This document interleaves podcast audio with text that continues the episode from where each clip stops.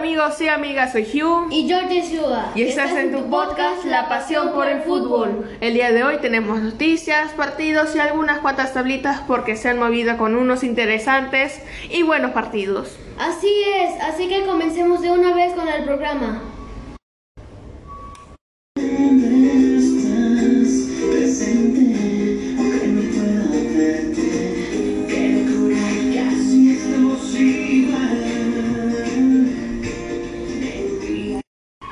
Son las noticias. El Chelsea sería vendido tras la salida de Román. Un ultra rico suizo aspira a ser el nuevo dueño. Román dejó la administración del Chelsea pero sigue siendo el dueño. Los problemas con Reino Unido los llevarían a desprenderse del club definitivamente. La posibilidad de que Roman Abramovich deje de ser el dueño del Chelsea es cada vez mayor. A eso se le suman los problemas que está enfrentando en Reino Unido tras la invasión de Rusia a Ucrania. Y también se le suma ya que un multimillonario suizo trata de comprar el club de la Premier League. Eso sí, si es que el magnate acepta y vende su equipo. ¿De quién se trata? Se trata de Hans Georg Weiss, quien cuenta con una fortuna superior a los 4 mil millones de euros y se ha ofrecido negociar por el cuadro de Stamford Bridge, en lo que podría indicar un cambio de rumbo total del vigente campeón de la Champions League. Román está intentando vender sus activos en Inglaterra y también quiere deshacerse rápidamente del Chelsea, comentó Weiss en el periódico suizo Blick. El martes, tres personas y yo recibimos una oferta para comprar el club. Ahora tengo que esperar cuatro o cinco días.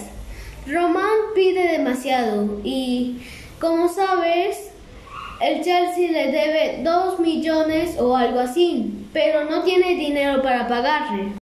El suizo se refiere a los más de 1.500 millones que Abramovich le ha prestado al Chelsea desde que compró por menos de 100 millones de libras en el 2003. Desde su llegada, siendo uno de los primeros multimillonarios en desembarcar el fútbol europeo, el Chelsea ha pasado de ser un equipo más de la parte noble de Inglaterra a uno de los más grandes del continente, con 18 títulos bajo su mandato, incluidas dos Copas de Europa. Con esto se termina la primera noticia. La siguiente noticia es que Rusia ya no tiene un patrocinador, ya que Adidas rompe el contrato con Rusia. La marca alemana ha anunciado este martes el fin del patrocinio a la selección rusa luego del ataque militar ordenado por Kremlin la semana pasada. El último lunes, en un comunicado conjunto, la FIFA y la UEFA decidieron suspender a clubes y las selecciones rusas de todas las competencias, en total solidaridad con todas las personas afectadas en Ucrania. Así la selección de Rusia se quedaría sin jugar el repechaje rumbo al Mundial de Qatar 2022, mientras que el Spartak Moscú dice adiós a la Europa League. También la selección femenina del país europeo, que el próximo verano debería disputar la Eurocopa en Inglaterra. se trata sin duda de un duro golpe para el fútbol de Rusia. Sin embargo, los problemas están lejos de terminar. A la exclusión de la Copa del Mundo de Qatar 2022 se suma que Adidas ha interrumpido con efectos inmediatos su colaboración con la Federación Rusa de Fútbol.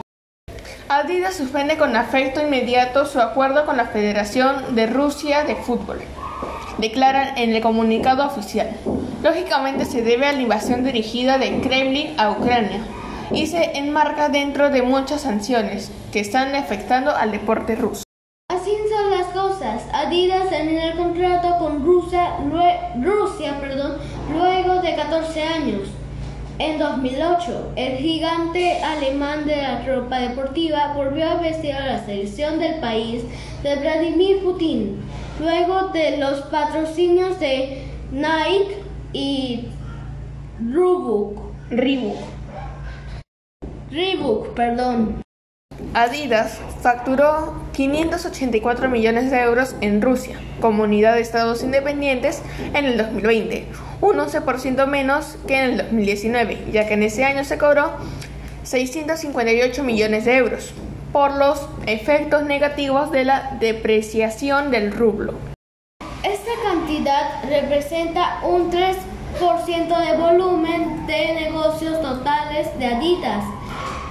El beneficio operativo de Adidas en Rusia cayó en 2020 con un 3% hasta 162 millones de euros o 167 millones de euros en 2019. Según el portal de un diario de Rusia, Adidas obtuvo en el año 2021 550 millones de dólares sobre las ventas en Rusia. A pesar de que perdiera una gran cantidad de dinero, las marcas de tres líneas han preferido alinearse a la coyuntura del apoyo a Ucrania. La siguiente noticia trata sobre las camisetas de Schalke 04 se disparan en ventas tras romper con empresa rusa.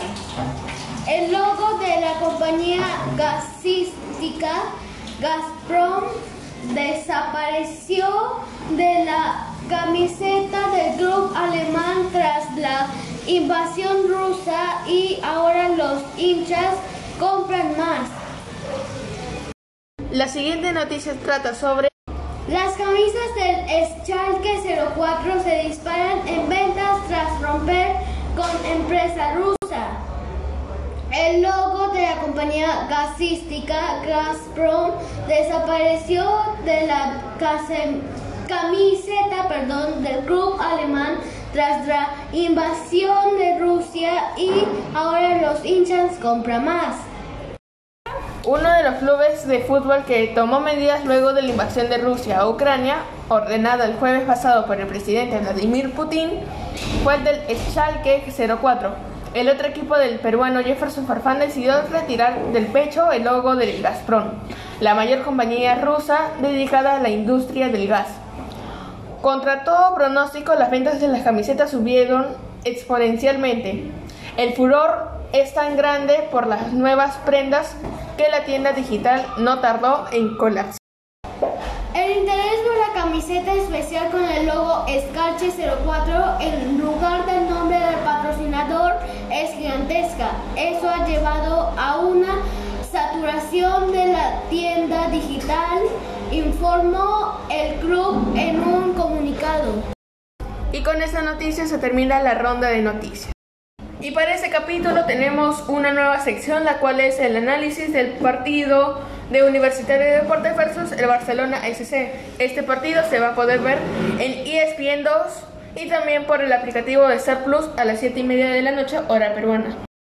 Para este capítulo tenemos una nueva sección, la cual es el análisis sobre el partido de Barcelona versus el Universitario de Deportes. Este partido se podrá ver en ESPN 2 y por el aplicativo de Star Plus a las 7 y media de la noche, hora peruana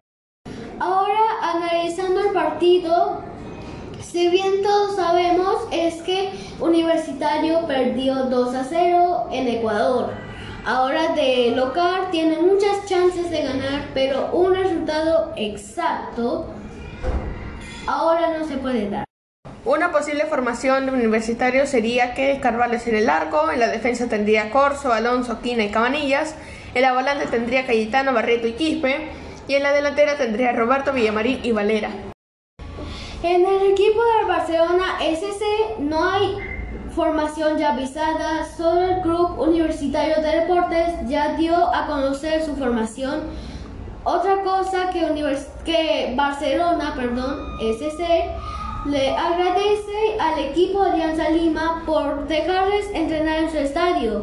Para los que no conozcan el estadio ah, de Alianza Lima es Alejandro Villanueva más conocido como el estadio de Matute. Otra noticia es que el SC Barcelona no va a contar con el jugador Leonal Sousa por molestias que siente el jugador. Bueno, esto fue todo, ahora tocan los partidos. En el día de ayer en la Premier League, el Bull perdió 2 a 0 contra el Leicester City. Y el único partido que hubo el día de hoy fue el de la Real Sociedad versus el Mallorca por la Liga de España. el cual ganó la Real Sociedad 2 a 0. Ya que he revisado, bueno, hemos revisado ahorita eh, la tabla de la Liga Española, he visto que ahora la Real Sociedad está en el sexto puesto y el Mallorca está en 16. En el puesto 16. Muchas gracias. Ahorita Leicester City, tras la victoria que tuvo ante el Burley, el Leicester City se ubica en el puesto doceavo y el Burley está en los últimos puestos de la tabla. Bueno, antes de terminar el capítulo, queremos mandarle un saludo a nuestro gran amigo del podcast ahí en el área. Que yo espero que no se enferme y quiero que se cuide mucho. Ah, bueno, te mandamos un gran saludo, amigo. Pronto podremos hacer un, un capítulo juntos. Bueno, entonces ahora sí, ya. Chau, chau. Chau, chau.